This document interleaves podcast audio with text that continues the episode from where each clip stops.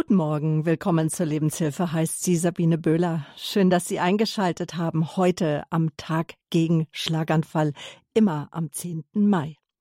Mit einem Schlag ist alles anders. Heute bekommen Angehörige einen Wegweiser von meinem Gast, der Traumatherapeutin und selbst Schlaganfallpatientin Maike Hörn Hörnke. Ja, jährlich erleiden rund 270 Menschen in Deutschland einen Schlaganfall. Und zu 80 Prozent sind die Betroffenen über 60 Jahre alt. Und nicht immer geht der Schlaganfall gut aus. Ich denke, jeder von uns kennt Schlaganfallpatienten. Betroffene wissen, nach einem Schlaganfall ist nichts mehr, wie es einmal war. Mit einem Schlag ist alles anders. Das weiß auch Meinke Hörnke zu gut, mein heutiger Gast. Nämlich im Alter von 40 Jahren erlitt sie einen Schlaganfall, von den, dem die Ärzte ja damals sagten, sie könne nie mehr wieder in den Beruf zurückkehren. Heute ist Maike Hörnke Teilhabecoach für Schlaganfallpatienten und deren Angehörigen, denn sie sagt, die Angehörigen, die sind ebenso Mitbetroffene. Auch sie müssen in eine komplett neue Rolle finden, parallel dazu auch die Krankheit verarbeiten und mit den Folgen lernen umzugehen.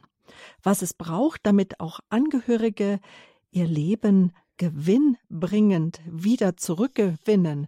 Darüber spreche ich jetzt am Tag gegen Schlaganfall mit Maike Hörnke, der Gründerin auch von Wendepunkt Schlaganfall und auch Mitbegründerin des überregional arbeitenden Neuro-Reha-Netz München. Frau Hörnke, guten Morgen. Schön, dass Sie da sind. Schönen guten Morgen, Frau Böhler, und vielen Dank für die erneute Einladung. Genau. Wir waren im Mai 2020 schon mal zusammen auf Sendung, auch wie heute anlässlich des Aktionstages gegen Schlaganfall. Sie haben uns damals Ihre Geschichte erzählt, die wir damals überschrieben hatten. Und sie kann auch nachgehört werden, liebe Hörerinnen und Hörer, im Podcast www.horeb.org. Wir hatten die Sendung, die Geschichte, die Lebenslinien damals überschrieben. Der Schlaganfall war meine Chance zum wahrhaften Leben. Erklären Sie uns das. Warum? Ja, sehr gerne. Der Schlaganfall ereilte mich damals bei vollem Bewusstsein in einem Waldstück bei einem Spaziergang mit unserem Sohn. Der war damals vier Jahre alt. Manche Menschen trifft ja der Schlaganfall im Schlaf, macht vor keinem Alter Halt und viele bemerken ihn erst gar nicht. Aber ich wusste sofort, ich könnte vielleicht sterben und ich habe einen Schlaganfall in dem Moment. Warum, kann ich auch nicht erklären. Mein Körper reagierte immens und die Wahrnehmung veränderte sich und mein Bewusstsein schwang so langsam. Mir blieb nicht mehr viel Zeit. Und der einzige Gedanke, der mich trieb, war, ich möchte unseren Sohn retten. Ich, er, ich wollte vermeiden, dass er zusehen müsste, was hätte werden können. Und so ging ich wohl über Grenzen und funktionierte in einer extremen Grenzsituation und organisierte unser beider Rettung im Wald. Zum Glück funktionierte das Handy.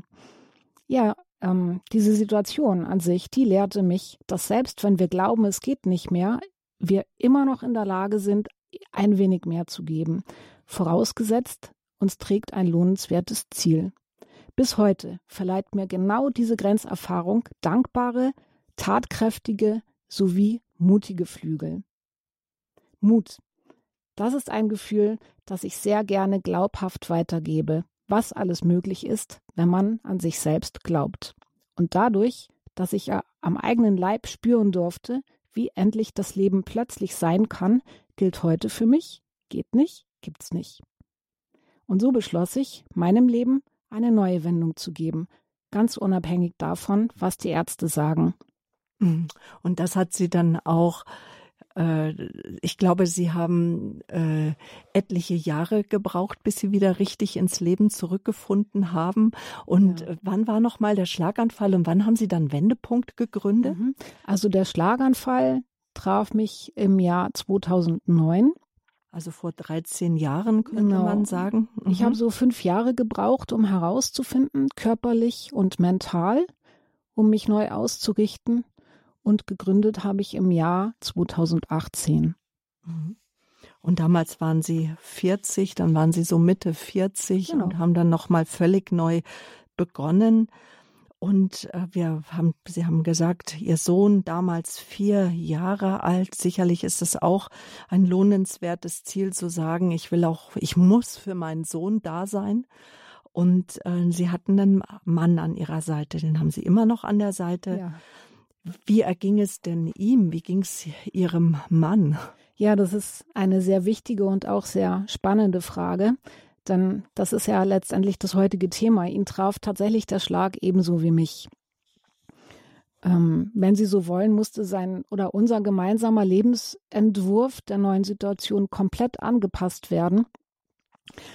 Ich glaube, ich glaube, er fühlte sich im ersten Moment ähnlich ohnmächtig wie ich mhm. mich. Mhm. Er war damals auf Dienstreise und ähm, traf mich dann quasi erst im Krankenhaus an, als ich auf der Stroke Unit lag, komplett verkabelt. Ähm, für Außenstehende ist es immer ein Schock.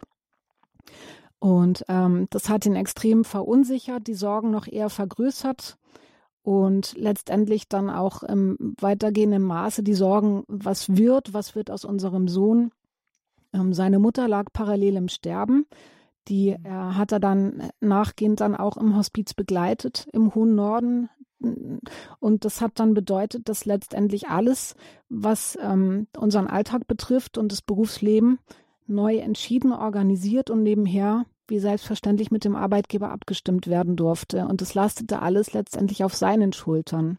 Und klar, das Kind vier Jahre, das mhm. braucht auch engmaschige Begleitung. Ja. Kann man nicht einen Schlüssel in die Hand geben wie einem 14, 15, 16-Jährigen und sagen, hey, jetzt sind deine Eltern mal beschäftigt, die Mama damit wieder gesund zu werden und der Vater den Unterhalt zu verdienen. Ja, da kommt schon ganz schön etwas zu auf Angehörige genauso wie auf Betroffene. Zum Tag des Schlaganfalls ist Maike Hörnke unser Gast hier in der Lebenshilfe auf Radio Horeb, ihrer christlichen Stimme in Deutschland. Dann haben Sie 2018 Wendepunkt gegründet. Also der Schlaganfall war 2009, sagen wir, das war dann so neun Jahre später. Mhm zur psychosozialen Nachsorge, Management als Teilhabecoach und Traumatherapeutin sind Sie jetzt tätig und begleiten heute Schlaganfallpatienten und deren Angehörige. Und Sie sagen, Sie sind ähm, genau teilhabende Coach in begleitender individueller Nachsorge. Und dazu gehört auch die Schulung von Fachpersonal. Exakt. Mhm. Die sind häufig, die sind häufig ähm, wie soll ich denn das ausdrücken? Die sind fachlich sehr versiert, aber im Umgang mit den emotionalen Folgen oftmals nicht geschult. Mhm. Und deswegen denke ich mal auch, dass Sie die Ausbildung als Traumatherapeutin gemacht haben, weil so ein Schlaganfall ist schon auch ein Schock, der verarbeitet werden möchte. Genau, so ein Schlaganfall, ähm, wie ich ihn bei vollem Bewusstsein erleben durfte, das passiert ja nicht jedem. Manchmal kommt er einfach, äh, hatte ich ähm, im Schlaf oder ähm, ja, Menschen merken das nicht von alleine. Das merkt dann das Umfeld. Und dann, ja, dann habe ich gerade den Faden verloren. Also heute liegt ja unser Fokus auf den Angehörigen. Ja. Genau. Und ähm, und ähm, auch die müssen ja lernen, äh, mit der völlig neuen Situation umzugehen. Mhm. Und ähm, weil zum einen gibt es ja da erstmal die Akutphase, wenn der Patient im Krankenhaus liegt, dann kommt in der Regel ja eine Heilanschlussbehandlung, die sogenannte Reha, bis mhm. der Patient dann endlich nach Hause kommt. Und da können ja auch ein paar Wochen, gar Monate ins Land gehen. Und ähm, lassen Sie uns jetzt doch mal ausführlich über diese drei Phasen reden. Und zwar die erste, die Akutphase. Wie wird der äh, Schlaganfall von den Angehörigen aufgenommen? Was sind da Ihre Erfahrungen auch jetzt aus der Begleitung? Mhm.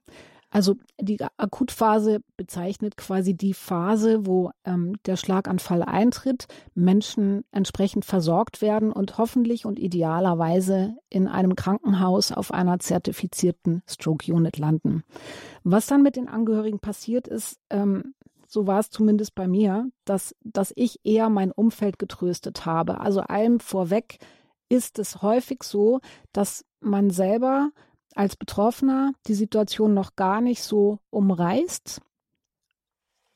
Wenn dann Besuche kommen, ist eher das Umfeld schockiert, ähm, fühlt sich besorgt und ich habe dann in meiner Funktion als Betroffene eher meine Familie und mein Umfeld getröstet, als dass das umgekehrt der Fall war.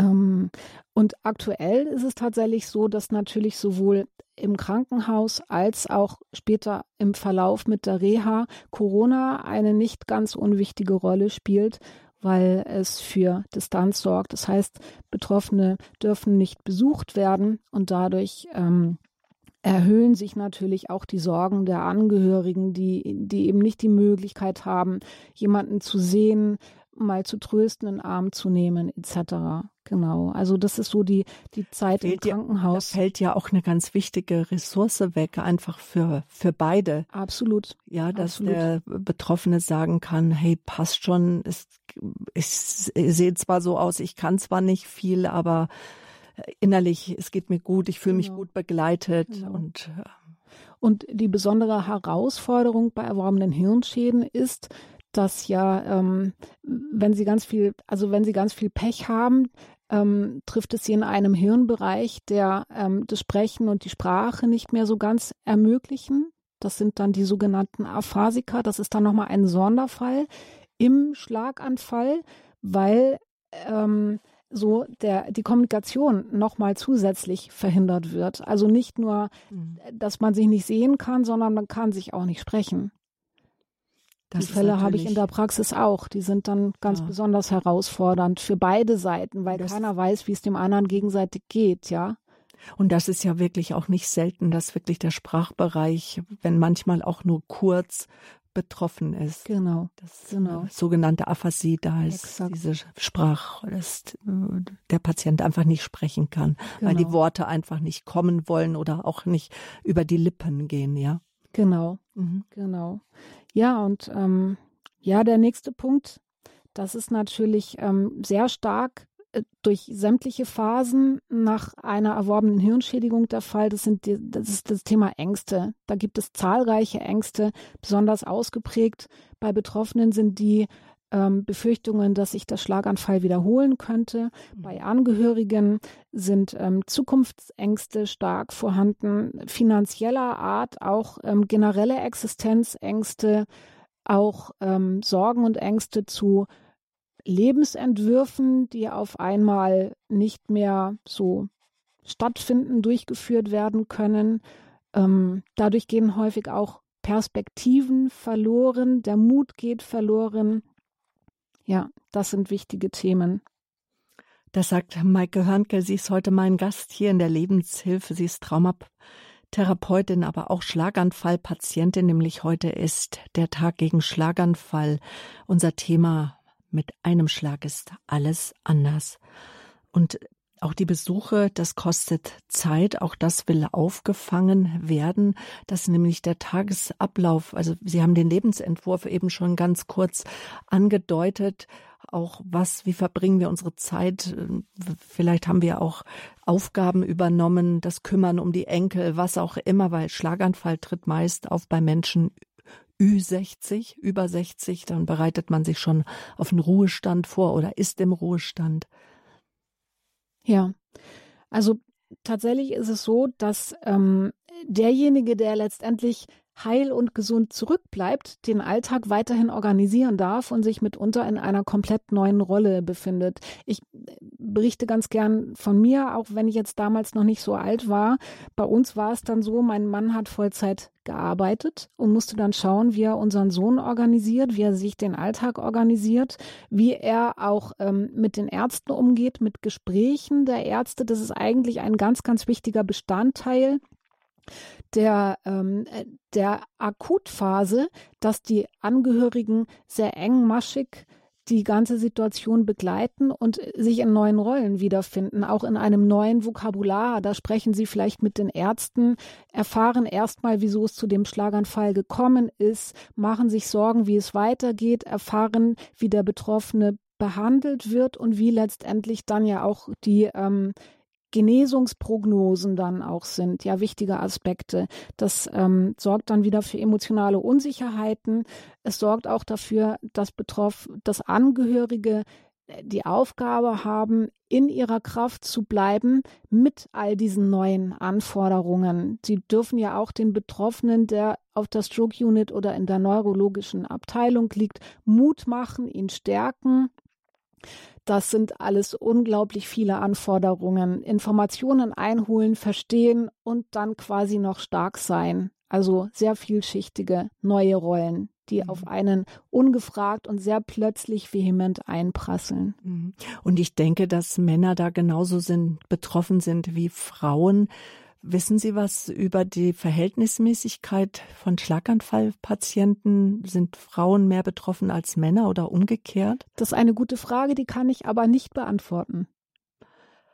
Egal wie es auch ist, ich denke, wenn ein Mann alleine dann zu Hause ist oder auch die Frau, da kommen auch auf einmal auf, man hat ja in einer Paarbeziehung eine gewisse Aufgabenteilung und ich denke noch komplizierter wird es, wenn ich autonom für mich alleine lebe, wenn auf einmal eine fremde Person vielleicht auch geschäftliches regeln muss, vielleicht schauen muss, was ist noch im Kühlschrank oder auch äh, Kleidung besorgt werden muss.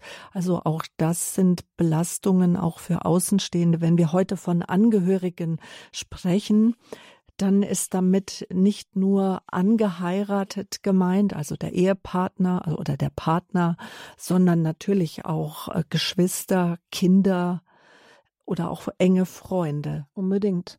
Ja, bitte ja. fühlen Sie sich alle angesprochen, wenn wir heute Ihnen einen Wegweiser geben möchten für Angehörige, wenn es darum geht, zu lernen, mit einem Schlaganfall umzugehen. Ich hatte schon gefragt, welche Belastung fällt plötzlich auf, auf die Angehörigen zu. Die Mehrfachbelastung, denke ich, ist mit äh, das Größte, auch Entscheidungen zu treffen, vielleicht mitzutreffen, was auch die Behandlung angeht. Und ähm, dann kommen ja so die nächsten Schritte, dann auch die Reha. Aber bevor es in die Reha geht, wer, wo kann ich mir denn da schon Hilfe holen, wenn ich jetzt ein Angehöriger bin, Frau Hörnke?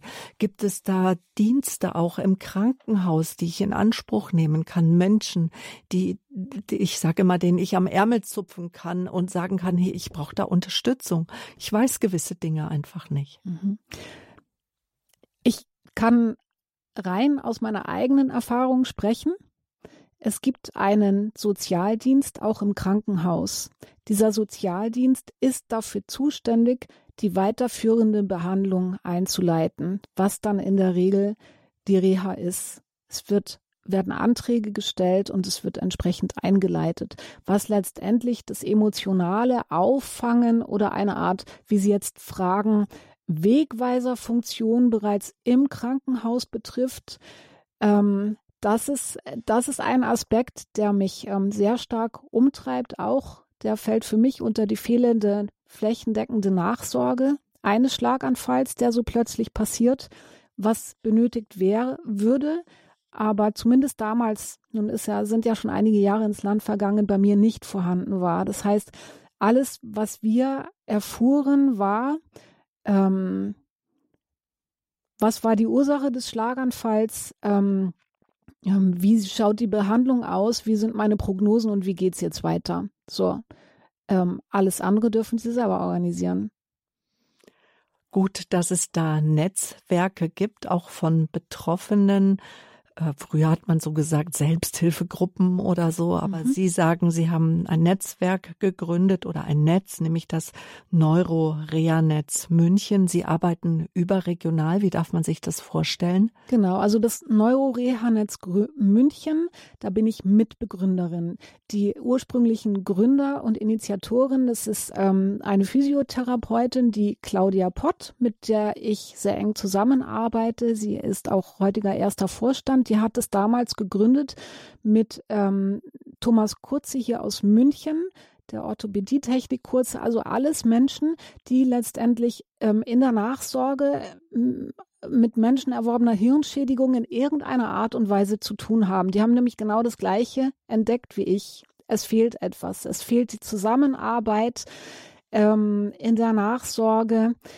Es fehlt an so vielem und letztendlich geht es ja um das Wohl der Betroffenen und auch der Angehörigen. Und deswegen ist die Claudia aktiv geworden. Wir haben uns dann ähm, über Zufall eines gemeinsamen Bekannten kennenlernen dürfen und ähm, so kam das Ganze zustande. Und heute ist es so, dass wir ähm, in diesem Verein tatsächlich Institutionen, die in der Nachsorge erworbener Hirnschädigungen tätig sind, Ärzte und Therapeuten sowie Angehörige und Betroffene vereinen.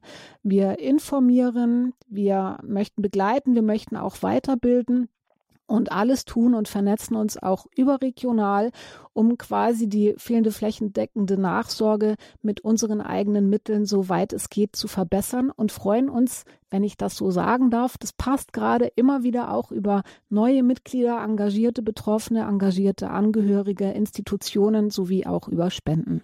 Mhm. Und genau das, wo Sie eben schon gesagt haben, kurz angedeutet haben, ja, dass Fachpersonal wirklich fachlich super versiert ist, aber was einfach die Begleitung betrifft, dass es da einfach einen Austausch äh, gibt, einfach eine Be Bewusstseinsbildung, Nachschulung, dass genau. nicht nur die Informationen gut transportiert werden, genau. sondern auch dann die Begleitung, genau. die Vernetzung. Und, und ein ein, ein Wunsch oder wenn Menschen gerne tun, was sie tun, mit Leidenschaft dabei sind, ähm, dann informieren sie sich auch über ihre fachliche Tätigkeit hinaus. Weil gerade zum Beispiel Ergotherapeuten sind ja häufig mit Patienten zusammenarbeiten, sehr eng zusammen, entwickeln ein Vertrauensverhältnis und werden dann aus diesem Vertrauensverhältnis hinaus gefragt vom Patienten, du sag mal, ich habe diese und jene Nöte, kannst du mir nicht helfen oder kannst du mir dazu was sagen? Wo finde ich denn dieses oder jenes?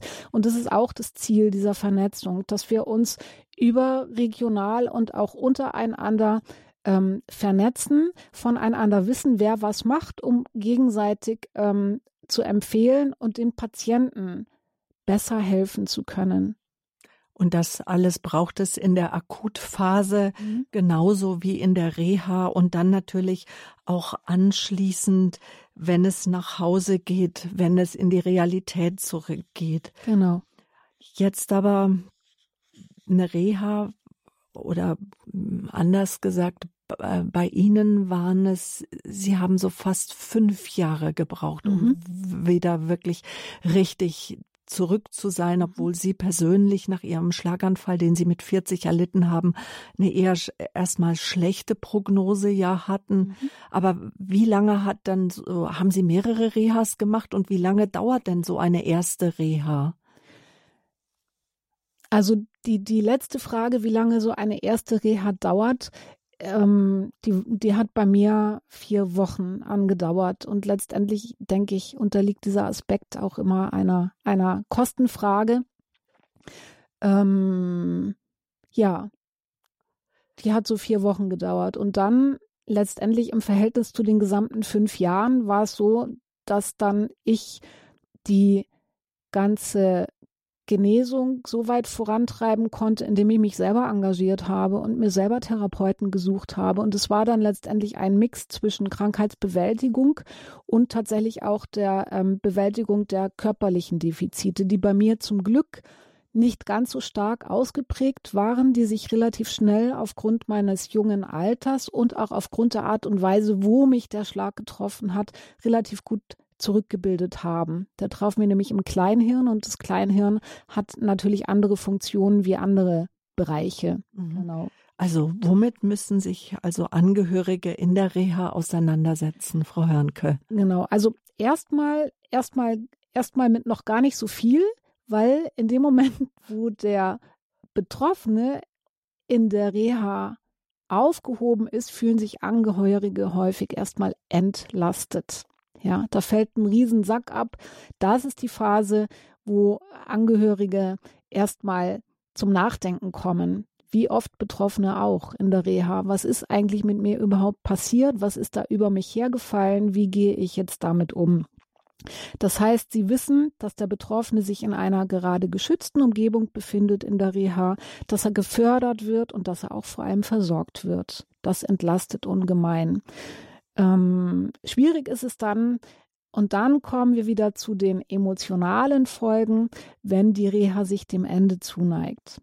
Ja, ähm, dann machen sich Unsicherheiten häufig breit. Dann, dann ist auch ein bisschen präsenter, was hat denn jetzt der Betroffene für Genesungsfortschritte gemacht und was hat er denn eventuell für bleibende Defizite, die er dann mit nach Hause nimmt? Und was hat das für Folgen im Alltag? Muss ich eventuell Umbauten vornehmen lassen? Ähm, wird er oder ist er oder bleibt er ein Pflegefall? Das hat auch nochmal neue Herausforderungen und stellt ganz andere Herausforderungen, die an, vor, also stellt Angehörige nochmal vor ganz andere Herausforderungen.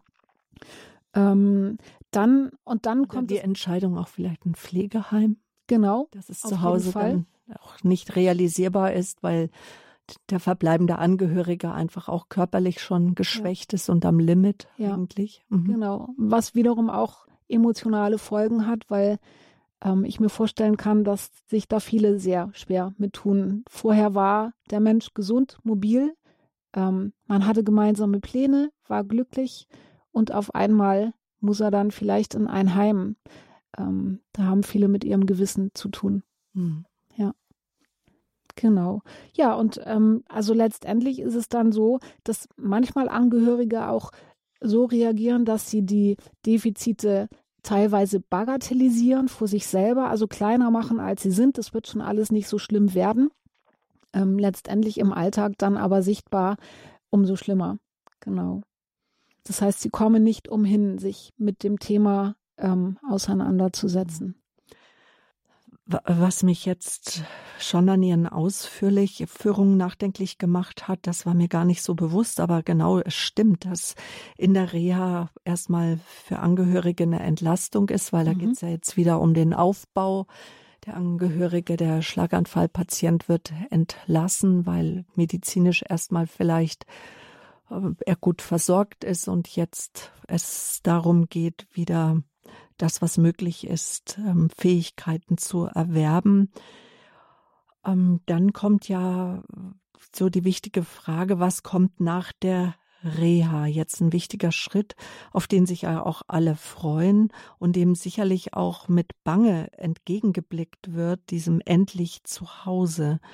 Darf ich fragen, es ist wieder sehr persönlich, wie war das dann bei Ihnen, als Sie wieder heimkamen? Also vier Wochen waren Sie in der Reha. Ihr Schlaganfall war 2009. Mhm. Oh, ich habe ganz, ganz viel Angst gehabt. Mhm. Ganz viel. Ich, äh, also die Freude überwog. Ich habe mich gefreut, einfach wieder meine eigenen vier Wände um mich zu haben. Letztendlich wusste ich ja durch die Reha, weil da dürfen Betroffene ihren Körper und sich selber häufig ganz, ganz neu kennenlernen und sind sehr oft ganz verunsichert. Was kann ich mir zumuten, was geht, was nicht, um auch einfach Folgeschäden zu vermeiden. Und so war es auch bei mir. Also ähm, der Schwindel war ein langjähriger, äh, dauerhafter Begleiter von mir das heißt, ich wusste gar nicht, kann ich mich jetzt so wie in der Reha dann auch zu Hause zurechtfinden, wenn dann irgendwann mein Mann wieder in seine Arbeit zurückkehrt, unser Sohn nicht da ist, ich völlig alleine bin, wie komme ich mit dem Alleine sein dann für diese wenigen Stunden klar? Wer, wer, wie mache ich das, wenn ich dann auf einmal umkippe oder Hilfe benötige? All diese Gedanken hatte ich. Plus auch, ähm, ich stand damals ja voll auch im Berufsleben ähm, trug mich dann die Sorge, äh, kann ich wieder zurückkehren? So, ähm, da war das noch nicht so deutlich, ähm, ob oder ob ich nicht wieder zurückkehren kann. Die Aussage der Ärzte war da noch in dem Moment offen, so dass ich noch hoffte. Und ähm, es war also ein großes Stück Unsicherheit. Ich litt eben auch unter diesen körperlichen Auswirkungen noch und ähm, wusste hinzu auch nicht, ob ich den Erwartungen standhalte, weil wissen Sie, die große Herausforderung ist, und das möchte ich, das ist mir auch ein wahnsinniges Anliegen, nicht in, also bitte, bitte nicht in Schubladen zu denken. Ähm, keiner, keiner kann wissen, in welchen Schuhen der andere läuft. Das heißt, wenn ich als Betroffener äh, nicht unter so starken körperlichen Auswirkungen leide, heißt es nicht, dass mich der Schlaganfall mit seinen Folgen nicht doch sehr stark beeinträchtigt. Ja. Und das gilt auch für Angehörige ja dann genau. auch, dass, äh, dass es gelingt, gut im Gespräch zu bleiben, auch wenn vielleicht der Betroffene auch mal überreagiert oder anders einfach reagiert von der Gefühlslage her. Ja, also jetzt kommen wir auch zu dem Thema, was mich wirklich wahnsinnig bewegt und mich auch dazu ermutigt hat und es quasi ich gar nicht anders konnte, als das zu tun, was ich heute tatsächlich tue, weil da so unfassbar viel zugehört. Von den Angehörigen ähm, bis zu den Betroffenen, Verantwortung für diese Situation zu nehmen, sich zu informieren, beidseitig, wenn das möglich ist, ähm, überhaupt erstmal die Folgen und Auswirkungen dieser Erkrankung zu verstehen ja, um sich gegenseitig im Alltag nicht zu überfordern, beziehungsweise auch nicht zu unterfordern. Da gehören wahnsinnig viele Aspekte zu. Ähm, da kommen wir später, glaube ich, nochmal drauf. Was, was in dem Moment wichtig ist, ist, ähm, wie geht es den Betroffenen? Und ähm, die, die, das Gefühl der Belastung, je nach Defizit, ja, ähm, ist total unterschiedlich. Das kann kein Außenstehender bewerten. Wenn Sie zum Beispiel jemanden haben, der ähm, tatsächlich Aphasiker ist, nehmen wir mal dieses Beispiel. Der, der nicht sprechen kann. Genau, mhm. und der war aber ein wahnsinnig extro extrovertierter Mensch in seinem Vorleben, vor dem Schlaganfall. Für mich gibt es immer ein Leben vor dem Schlaganfall und nach dem Schlaganfall. So, wenn dieser extrovertierte Mensch nun ein Schlaganfall äh, infolge Aphasiker ist, dann leidet er stärker unter dieser Belastung wie jemand, der ein eher introvertierter Mensch ist. Das heißt, wenn von einem Außenstehenden dann bemerkt wird, naja, also du hast ja keine Lähmung und bist doch eigentlich relativ mobil, dann heißt das aber nicht, dass dieser Betroffene deswegen nicht unter seinem Zustand leidet. Also so das nach dem Motto, ich. es geht dir doch eigentlich ganz gut, genau, oder? Genau, und das ist hm. mir ein, ja. das ist das, was ich täglich in den Coachings mache mit meinen Klienten. Das ist auch was, ich werde auch häufig zu Familien direkt reingerufen, weil diese Situationen genau ähm, zu Trennungen führen können, zu Missverständnissen, zu Überforderungen, zu gegenseitigen Unverständnissen. Ich bilde quasi so eine Art Brücke, Verständnisbrücke und erkläre, dass jeder die Aufgabe hat, sich mit den Folgen intensiv auch auseinanderzusetzen und dann sich gegenseitig wertzuschätzen, zu kommunizieren, miteinander im Gespräch zu bleiben und nicht über den anderen hinweg zu urteilen. Maike Hörnke sagt das, nicht urteilen. Sie ist Schlaganfallpatientin, hat Wendepunkt gegründet, ein psychosoziales Nachsorgemanagement als Teilhabecoach und Traumatherapeutin ist sie tätig und sie steht uns heute hier zur Seite, wenn es heißt, zum Tag des Schlaganfalls. Mit einem Schlag ist alles anders und gibt besonders Angehörigen möchten wir heute einen Wegweiser geben. Und Sie können anrufen, liebe Hörerinnen und Hörer. Das Hörertelefon ist jetzt für Sie freigeschaltet.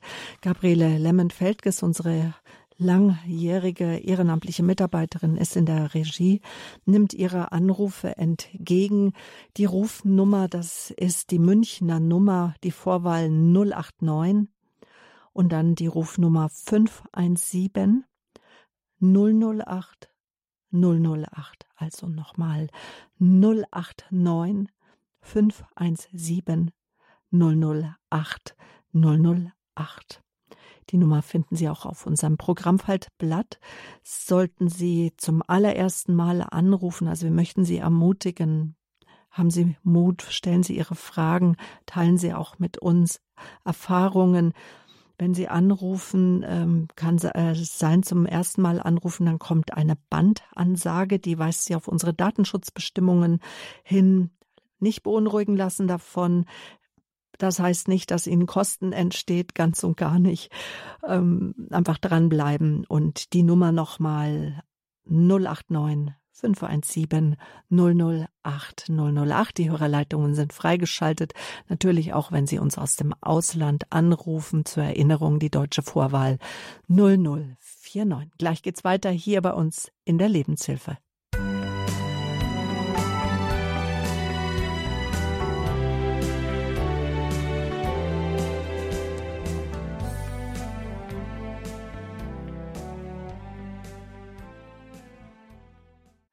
Meinke Hörnke, sie ist mein Gast hier in der Lebenshilfe auf Radio Horeb ihrer christlichen Stimme in Deutschland. Sie sagt, durch meinen eigenen Schlaganfall, den ich im Alter ja von 40 Jahren erlitt, von dem die Ärzte damals sagten, ich könnte nie wieder in einen Beruf zurückkehren. Dadurch fand ich letztendlich zu meinem heutigen Beruf und bin ein Bindeglied jetzt zwischen der Rehabilitation sowie den Ärzten und Therapeuten und auch dem Alltag.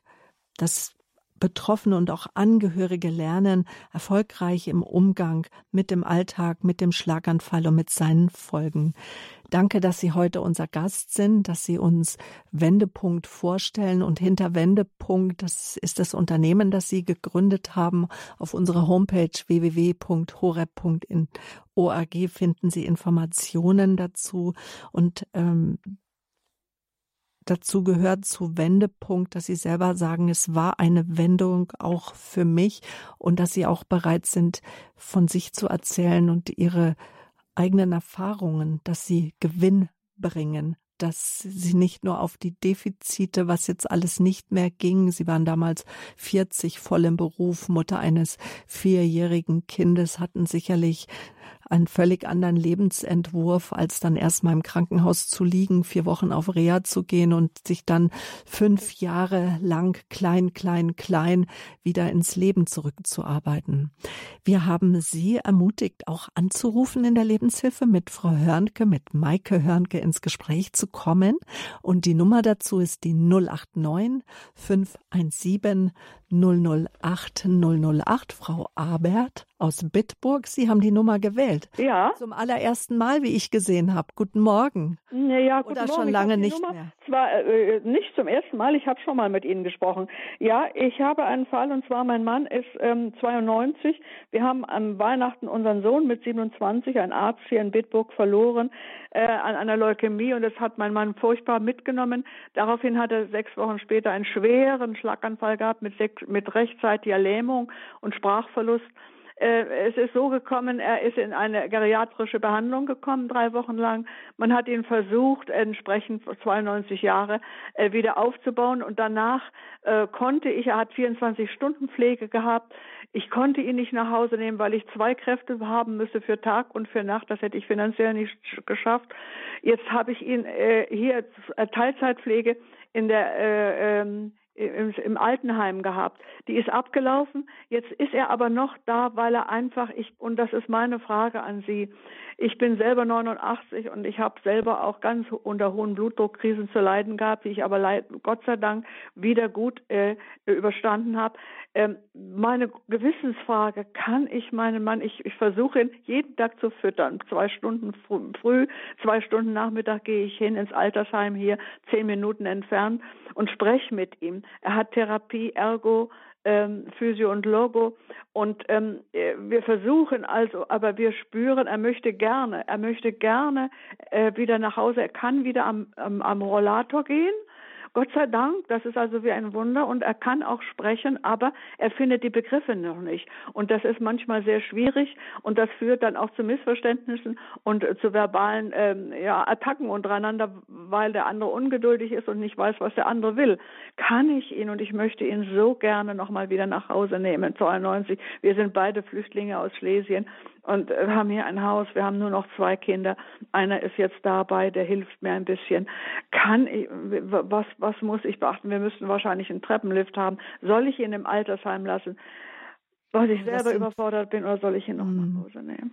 Das sind alles wirklich wichtige Fragen. Auch erstmal hm, unser Beileid auch, dass Sie Ihren Sohn verloren ja. haben.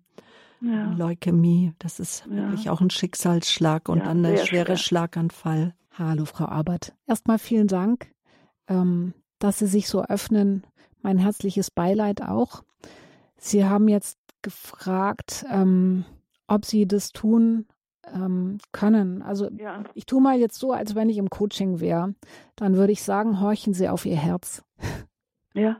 Horchen Sie auf Ihr Herz. Das Leben ist begrenzt. Ja. Wenn Sie das Gefühl haben, Sie möchten das tun, dann können Sie das auch tun. Mhm. Ähm, es gehören sicherlich einige Vorbereitungen dazu, die haben Sie auch schon erwähnt, gedanklich, ähm, äh, mit dem Treppenlift oder was vielleicht für Therapien dazu gehören. Pflegebett vor allen Dingen, nicht genau. weil wir Ja, aber ich möchte halt keine fremde Kräfte ins Haus nehmen, weil wir nicht abgetrennte Wohnungen haben, mhm. wie das hier oft gemacht wird, dass man polnische Kräfte, ich will sie nicht abwerten, okay. das ist sicher gut, aber bei uns ist das schwer zu ver ich würde dann einen ambulanten Dienst eventuell mhm. beauftragen, früh und abend zu kommen, ihn zu waschen. Er hat die Pflegestufe 4 gehabt, als er entlassen wurde. Wie er hier ins Altersheim eingestuft wurde, kriegte er nur noch die, die Pflegestufe 3, die haben ihn einfach runtergestuft. Ja. Ähm, das ist halt heute so üblich, weil die Pflegekräfte fehlen, aber das ist eine Sache, äh, die, die muss man finanziell halt stemmen müssen. Aber das wäre mir noch egal. Wir haben keine endlosen Ressourcen. Aber ich denke, die Zeit, die uns noch geschenkt ist, so weit wie möglich äh, halt miteinander zu vollbringen. Auf der anderen Seite, Freunde sagen uns, mach das um Gottes Willen nicht. Du gehst selber kaputt dabei. Mhm. Und dann liegt ihr beide auf der Nase und mhm. dann habt ihr überhaupt nichts mehr. Und in diesem Zerreißzustand stehe ich halt auch. Ne? Das verstehe ich sehr gut. Das, also es ist schon eine, es ist schon eine, ein Thema, das richtig tiefgehend überlegt werden darf. Wir, ähm, wir sind noch nicht dazu gekommen, über, über die Belastungen zu sprechen, die Sie als pflegende Angehörige letztendlich dann erwartet, wenn Sie so eine Entscheidung treffen. Ja, und ähm, da haben Ihre Freunde sicherlich nicht ganz unrecht. Dennoch beharre ich drauf, horchen Sie auf das, was Sie für sich selbst und Ihr Mann als richtig empfinden und folgen Sie Ihrem Herzen. Aber letztendlich ist es schon so, dass die Erfahrung zeigt, dass ähm, es wahnsinnig schwer ist für so Menschen wie Sie, die auch schon sehr lange ein gemeinsames Leben verbracht haben, ähm, loszulassen. Also anzuerkennen, wo denn jeder seine eigenen Grenzen hat. Und die sind natürlich auch mit zunehmendem Alter, was jetzt den körperlichen Einsatz betrifft, ja tatsächlich sehr begrenzt, aber auch was den mentalen Einsatz betrifft. Ja. Frau um, Abert, wir wünschen Ihnen auf dem Prozess der Entscheidungsfindung alles, alles Gute, Kraft, Segen, dass Sie auch gute Menschen an der Seite haben, die Ihnen dabei helfen, eine Entscheidung zu treffen und eine Entscheidung, die ja auch nicht immer gelten muss, dass es da auch verschiedene Phasen gibt. Alles Gute für Sie. Grüße nach Bitburg. Und wir können jetzt noch mal den Anruf auch zum Anlass nehmen, konkret über die Herausforderungen gerade für Angehörige zu sprechen, was nämlich die Belastung betrifft, die Belastungsgrenze und was es dann für Möglichkeiten gibt, auch Entscheidungen immer wieder zu überdenken und mhm. da auch mutig zu sein. Genau. Ähm, ich glaube, ich glaube, das kam vorhin zur Sprache, der Lebensentwurf darf der veränderten Situation angepasst werden. Das ist schon eine, eine große Herausforderung, mitunter eine große Belastung für beide Seiten. Ähm, die Dame hatte erwähnt, er möchte gerne nach Hause kommen. Das ist etwas, wo sicherlich Sinn macht, mit den Ärzten zu sprechen, wie die die Situation realistisch einschätzen. Und dann darf man seine Hausaufgaben selber machen, ob man sich das zutraut, ähm, in welcher Form ich ähm, externe Hilfe annehmen möchte und ähm, dann Entscheidungen zu treffen. Genau. Häufig, häufig der Schlaganfall ist ja quasi ein sehr todesnahes Erlebnis für Betroffene und für Angehörige gleichermaßen. Das heißt, dieser, dieses Ereignis kann auch häufig Auslöser dafür sein, ähm, Ängste zu verstärken oder zumindest das Thema Verlust und Tod präsenter zu machen.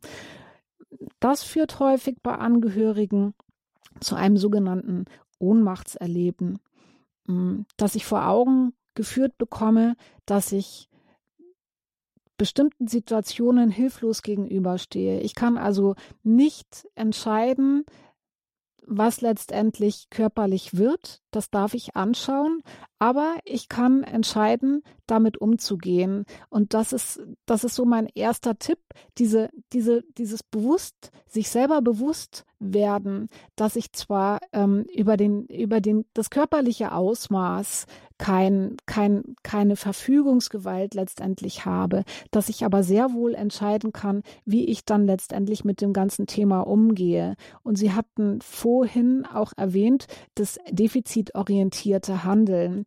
Ähm, ich schaue in meiner Arbeit ähm, und da gibt es auch ein, eine sogenannte Klassifikation des ICF.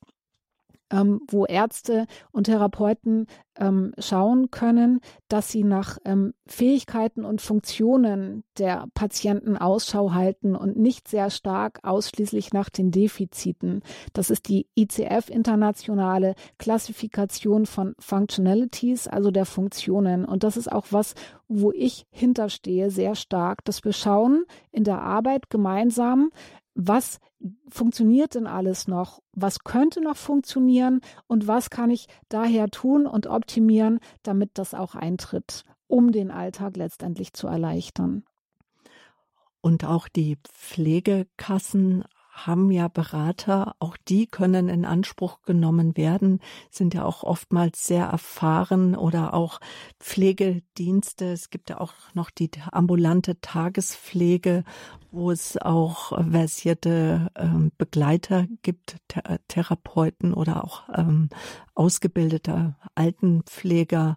Auch da äh, gibt es ja ein umfassendes Netzwerk von Menschen, die helfen oder eben, dass ich mich an Ihren Verein auch wenden kann, Neuroreha-Netz München, um an Erfahrungen zu kommen, um mich auszutauschen. Genau, das ist das, was Angehörige ja sehr häufig sehr häufig trifft, wenn ähm, jemand dann in der Reha ist oder auch zurückkehrt, die ganzen Anlaufstellen, der gesamte sozialrechtliche Teil, wenn Sie so wollen. Ja, also so, wo erfahre ich Hilfe? Wie, wie kann ich die Pflege einleiten? Wer kann mich unterstützen oder überhaupt erstmal beraten, was ich denn alles initiieren darf? Und da sind wir eine gute Anlaufstelle. Da gibt es auch noch in München ähm, viele andere Anlaufstellen auch ähm, genügend Möglichkeiten. Ein, eine Anlaufstelle ist zum Beispiel auch, ähm, sind so Stadtteil, Stadtteil ähm, dedizierte Alten- und Servicezentren, die es sicherlich jetzt auf dem Land nicht so gibt, aber in der St kann halt jetzt für München sprechen. Da gibt es in den unterschiedlichsten Stadtteilen Alten- und Servicezentren, die wunderbare Anlaufstellen sind, sein können auch alternativ. Mhm. Dankeschön bis hierhin. Jetzt danken wir erstmal für die Geduld von Herrn Peters. Er ist in der Leitung. Aus Andernach rufen Sie uns an. Grüß Sie, Herr Peters. Ja, grüß Gott. Martin Peters mein Name. Ich äh, bin äh, seit 2013 äh, Patient der Klinik Nettegut für forensische Psychiatrie an der Rhein-Mosel-Fachklinik Andernach, Hausnette 2. Ich werde hier, äh, das hat mit dem Schlaganfall auch zu tun. Ich hatte wohl 2011 einen Schlaganfall äh, ich äh, bin im Bitburger Krankenhaus, das spielte sich ab in meiner Geburtsstadt Bitburg. Im Bitburger Krankenhaus lag ich im Schockraum. Das war an einem Sonntag. Äh, ich sitze in meinem Wohnzimmer. Ich habe bei der GBT, einer Wohnungsgesellschaft, eine Wohnung 14 Jahre lang, 99 bis. 20. Aber vielleicht mal so jetzt konkret, Herr Peters, wie geht es Ihnen denn heute oder welche konkrete Frage haben Sie? Heute geht es mir gut ich weiß halt noch, äh, ich habe das, äh, was stimmt nicht, ich, ich war äh, wie gebannt, äh, das, kam im Kopf, war das, das waren Schmerzen, das war, äh, äh, dann wird Lähmungs-, Taubheitsgefühle vom mhm. Arm, linke Seite bis runter in das Bein, das ist noch übrig geblieben. Ich habe dann laut, laut geschrien, aufhören, aufhören, und das ging immer weiter und da war die Rettung, war das Bitburger Krankenhaus, der Schockraum. Ich durfte eine Nacht da bleiben. Am nächsten Tag ist es wieder gut. Äh, ich wurde hier in der Klinik Nettegut äh, im CCT, in der Röhre war ich. Äh, in Bitburg schon haben sie mal, das war 2013 der Schlaganfall, 2011. Und es, es geht mir gut, es geht mir besser denn je. Ich bin, ich bin, ich habe die Diagnose paranoide Schizophrenie. Ich nehme seit 30 Jahren starke Psychopharmaka. Ob der Schlaganfall äh, äh, daher rührte, ich habe auch mit, mit dem Herz zu tun. Ich ja. 20 Herr Peters, da geben Sie uns jetzt ein ganz wichtiges Stichwort, nämlich Frau Hörnke. Ähm, Herr Peters hat kurz aufgezählt, jetzt so seine Geschichte, auch wie es Ihnen ergangen ist. Herr Peters, danke, weil da können wir uns noch mal besser in Schlaganfallpatienten einfach hineinversetzen. Und er hat etwas ich habe da etwas rausgehört, das ist, glaube ich, auch eine Befürchtung, die Sie auch kennen, Frau Hörnke, nämlich war's das jetzt? Kommt noch mal ein Schlaganfall? Wie wie kann ich mich vor dem nächsten Schlag schützen? Oder ich denke auch, dass das auch Angehörige umtreibt, gerade wenn sie den Schlaganfall Patienten nach Hause holen. Was ist wenn? Herr Peters, danke erstmal. Alles Gute für Sie. Kraft und Segen. Ja, behüt Sie Gott. Das Thema Angst ist einfach ein, ein Riesenthema in dem Bezug. Und ähm, um einen Schlaganfall zu vermeiden, einen erneuten Schlaganfall, geht allem voraus, dass sie eine Diagnose haben, dass sie eine, eine Uhr, dass die Ärzte letztendlich eine Ursache gefunden haben, die zu diesem Schlaganfall führte. Das können Herz-Kreislauf-Erkrankungen sein. Das kann aber auch ähm, eine Diagnose der Ärzte sein, die die einfach sagt, es ist einfach so passiert. Es gibt keine Ursache. Das ist dann mhm. die größte Herausforderung, weil sie nichts tun können, um irgendwas zu vermeiden. Und grundsätzlich gilt zur Vermeidung eines Schlaganfalls, und das ist die Entscheidung eines jeden selber und auch die Entscheidung Angehöriger, wie weit sie das mittragen möchten. Was kann ich tun, um meine Gesundheit zu fördern? Also ich glaube, das, das brauche ich jetzt nicht weiter ausführen. Letztendlich wissen viele von uns, ähm, was dazugehört, neben ähm, entsprechender Ernährung, ähm, auch die Bewegung, einfach eine gesunde Lebensführung, auch emotional, ähm, achtsam leben und so weiter und so fort. Das sind alles Dinge, die, die letztendlich einen erneuten Schlaganfall vermeiden können. Aber dazu gehört natürlich auch eine gute Portion ähm, Willen und Eigeninitiative, ähm, um letztendlich sagen wir mal, die Ursache war vielleicht ein erhöhtes Gewicht oder die Ursache war vielleicht das Rauchen. Oder wie bei Ihnen gar keine Ursache. Bei mir war gar keine Ursache. Eben, also genau, kann nichts einfach, vermeiden. Ja. Ich kann nur einfach schauen, dass ich, dass ich zufrieden lebe. Danke mal bis hierhin. Wir haben noch mal zwei Hörer jetzt in der Leitung. Äh, ein Hörer hat uns aus dem eher Norden Deutschlands angerufen, aus dem Raum Hannover. Ja, grüße Gott. Ja, liebe Hörerin. Mhm. Ähm, ich wollte ne, dazu beitragen, ich habe selbst in der Reha gearbeitet und habe äh, mehrfach die Erfahrung gemacht in der Therapie mit den Patienten, dass wenn Aphasiker versuchen zu singen, äh, dass sie dann wieder ins Sprechen kommen. Und das wird oftmals äh, nicht so gut beachtet. Also die Sprachtherapeuten konzentrieren sich auf die Aussprache, aber wenn die, wenn man mit den Aphasikern äh, alte Lieder gesungen hat, die sie von früher kannten, ja, also ich habe dann äh, sogar äh, deutsche, alte deutsche Lieder rausgesucht, so wie das manchmal im Pflegeheim auch ähm, üblich war. Und ich, äh, dann war ein junger Mann der, oder mittleren Alters, der konnte kaum ein Wort rausbringen. Und dem kamen dann so die Tränen, als er plötzlich ähm, äh, wieder, als er versucht hat, das, was er sagen wollte, gesungen hat.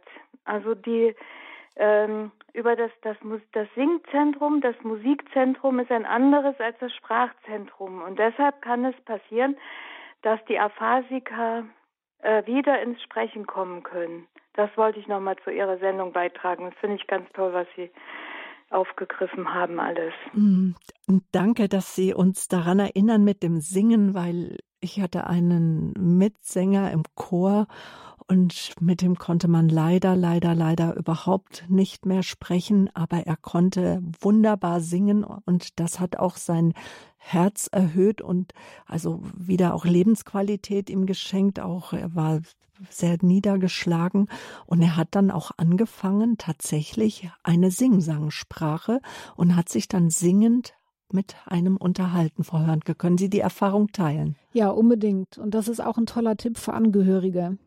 Mhm. Ja. Vielen Dank. Jetzt Ganz singen wir gemeinsam Beitrag. und haben beliebte Melodien, die wir mit neuen Worten besetzen, bedarfen vielleicht ein bisschen der Übung. Manchen mag es jetzt vielleicht fremd und sogar albern vorkommen. Aber ich wollte gerade jetzt lossingen und den nächsten Satz in einer Singsprache, aber das erspare ich Ihnen jetzt, weil das Nein, macht gerne. auch Spaß. ja, dann danke für Ihren Anruf und für diesen wirklich wertvollen äh, Gedanken auch. Danke, danke. Danke auch. Tschüss. Wiederhören. Tschüss. Ja, und so bringen wir auch in dieses doch auch schwere Thema. Es ist schon, es ist ein Thema, der Schlaganfall. Äh, zum Tag des Schlaganfalls haben wir das Thema mit einem Schlag ist alles anders. Wir wollen Wegweiser für Angehörige bringen. Wir wollen auch aber in, auch in die Lebensfreude zurückbringen. Das soll auf jeden Fall auch sein. Und ähm, Herr Krieg, Sie haben uns jetzt erreicht aus Schwelm, habe ich Ihren Namen richtig ausgesprochen? Ja, richtig. Gut, wunderbar. Ich wollte nur deswegen anrufen, weil es bei mir eigentlich ganz anders war. Und das war 19, ach nee, 2020 war, glaube ich, war es, glaube ich. Und zwar war das am 3. Oktober. Ich sitze zu Hause da im Sessel und, und auf einmal merke ich, dass ich meine Hand nicht mehr bewegen kann und auch den linken Fuß nicht. Und, und, und wo ist das denn? Und ja, da habe ich meinen Bruder angerufen, der soll mal nach mir gucken. Ja, und da konnte der aber gar nicht, der hat zwar einen Schlüssel von mir, konnte aber trotzdem nicht rein, weil der Schlüssel quer stand. Und ja, ich habe trotzdem während der Zeit versucht, aus dem Sessel rauszukommen. Ich habe mich einfach rausfahren lassen und, und, und, und, und habe mich versucht, am Boden mit der rechten Hand, wo, wo ich noch konnte, zu schieben. Also wir haben mich auch Zur bewegt. Tür zu robben. Mhm. Und bin auch bis zur Tür gekommen. Und äh, als sie dann ankam, mein Bruder kam gleich mit dem Feuerwehrmann an, weil die Tür vielleicht aufgebrochen werden musste. Und, und ehe die ankommen, habe ich die Tür schon aufgekriegt. Wunderbar. ich wollte nur sagen, und dann, ja, und dann hat man mich trotzdem ins Krankenhaus gebracht und hat mir dann auch gesagt, äh, ja, das war eine kurzfrist, kurzzeitige äh, Blutarmut im Gehirn gewesen bei mir. Mhm, das nennt sich eine TIA. Und äh, ja, ich war nur drei Tage da und dann, dann war es wieder gut. Dann war ich ja. zu Hause. Aber keine Nachfolgung und nichts. Ja, genau, das nennt sich ich eine. Ich sagen, das kann auch so sein. Ne? Äh, also nicht unbedingt mit schweren Folgen. ne? Dankeschön, Herr Krieg. Frau Hörnke, Sie sagen, genau. Sie kennen äh, genau dieses Krankheitsbild. Genau, das ist jetzt kein, das ist kein Schla klassischer Schlaganfall mit ähm, körperlichen ähm, Folgen letztendlich, sondern eine sogenannte transischemische Attacke, TIA genannt. Eine, der Herr hat es jetzt gerade schon genau exakt geschildert, eine vorübergehende Durchblutungsstörung ohne ähm, Folgeschäden. Genau, mit den ähnlichen Symptomen eines Schlaganfalls. Dann freuen wir uns, dass es Ihnen heute wieder recht gut geht. Danke auch, Herr Krieg, für Ihren Anruf, für die Beteiligung an der Sendung. Was brauchen nun Patienten und auch Angehörige, um sich auf die neu veränderte Lebenssituation einzustellen? Mhm. Welchen Wegweiser, welche Mutmacher, aber auch welche äh, äh, so, ich, was mich jetzt eben, ich will jetzt nochmal auf die Hausaufgaben hinaus, dass mhm. Sie uns auch nochmal vielleicht so die Hausaufgabenliste ja, ein bisschen nochmal aufführen, dass, dass wir die auch einfach verinnerlichen. Ich sage jetzt mal wir, liebe Zuhörer, weil ich denke, jeder von uns kann sofort betroffen sein, entweder als Angehöriger oder vielleicht selber als Patient, weil der Schlaganfall es sind doch ähm, weit über 200.000 Menschen jährlich betroffen, 270.000. 270.000, ja. Ja. Genau. Ja, also wie kann, wie kann die Hausaufgabenliste auf, aussehen? Vielleicht nehmen Sie sich Stift und Zettel oder ich weiß nicht, ob es eine Möglichkeit gibt, ähm, das vielleicht auch ins Netz zu stellen. Keine Ahnung. Die Möglichkeit ähm, gibt es. Da mache ich meine Hausaufgaben. okay. Also das Wichtigste ist, allen Entlastung zu schaffen. Wie kann das funktionieren? Angehörigen können, Angehörige können sich entlasten, indem sie sich zu sozialrechtlichen Fragen beraten lassen indem sie sich schlau machen, wo sie organisatorische Unterstützung herbekommen. Da gibt es klassische Anlaufstellen. Also im Internet, wer da firm ist, kann sich ähm, zum Beispiel bei der ähm, Schlag Stiftung Deutsche Schlaganfallhilfe informieren. Es gibt diverse Kompetenznetze im Internet. Ähm, auch die gesetzlichen Krankenkassen sind Ansprechpartner. Ähm, es gibt Integrationsämter und wie gesagt, nicht zu unterschätzen die gesamten regionalen Angebote, also Vereine, Wohlfahrtsverbände, Kirchen, Bürgeramt, Stiftungen etc. Entlastung zu schaffen ist das Credo. dann im, im Alltag ist mir eine, auch wieder eine Herzensangelegenheit. Seien Sie mutig und schaffen Sie Abgrenzung. Ich weiß, dass viele Angehörige sich, ähm, sich ja, wie soll ich sagen, schuldig oftmals fühlen und, und unsicher und auch voller Ängste, dass sie trotzdem dennoch den Mut haben, für sich selber Selbstfürsorge zu treffen, dass sie schauen, dass sie in der Kraft bleiben, weil sonst können sie für den Betroffenen nicht da sein. So einfach ist es. Also Abgrenzungsbereitschaft erhöhen. Dann die Aufklärung über die Krankheitsfolgen, dass sie, seien Sie mutig und sprechen Sie Ihre behandelnden Ärzte an. Und wenn Sie etwas nicht verstanden haben, dann fragen Sie so oft nach, bis Sie es verstanden haben. Weil ähm, letztendlich sind sie ja diejenigen, die im Alltag miteinander auskommen müssen, sich gegenseitig mit Wertschätzung begegnen dürfen, ähm, um Trennungen zum Beispiel auch zu vermeiden. Umso, umso sinnvoller ist es, dass sie sich informieren über die Folgen, damit sie auch sich gegenseitig gut einschätzen können in der Belastbarkeit. Was kann ich denn dem Betroffenen zumuten und was kann ich nicht zumuten? Ja, ähm, das steht und fällt letztendlich mit der, mit der eigenen Auffassung, wie ich mich da selber engagieren möchte als Angehöriger. Ich selber kann nur sagen, dass ich das sehr wichtig finde. Dann ist es wichtig, in Kommunikation zu bleiben, also immer wieder auch die Beziehung untereinander zu klären. Ja, ich habe eine Klientin gehabt, der ähm, Mann hat sich in seiner Persönlichkeit extrem stark verändert und war hat sich halt letztendlich im Alltag verhalten wie ein Kind. Der war halt einfach kein Ehemann mehr. Die kam ganz schwer mit ihrer neuen Rolle klar und durfte sich da erstmal einfinden. Und das hat auch was mit Abgrenzung zu tun, dass ich klar habe und akzeptieren lernen darf, dass mein Mann nicht mehr der Ansprechpartner ist, um ähm, Zukunftspläne zu machen, ähm, gemeinsame Entscheidungen zu treffen und so weiter und so fort. Heizung, alles. Wie geht das jetzt mit der Heizung genau. und wann muss das Auto? Wer fährt überhaupt das Auto jetzt? Genau. Genau. Also mhm. ähm, das ist ein das ist ein wichtiges Thema. Da kann es auch helfen, sich auch mal mutig an ähm, Psychotherapeuten zum Beispiel zu wenden, um mit denen zu sprechen. Selbstverständlich mit, wenn sie ein offener Mensch sind, mit ähm, sozial und soziale Beziehungen pflegen. Der rege Austausch mit ähm, sehr engen Freunden kann sehr unterstützend sein.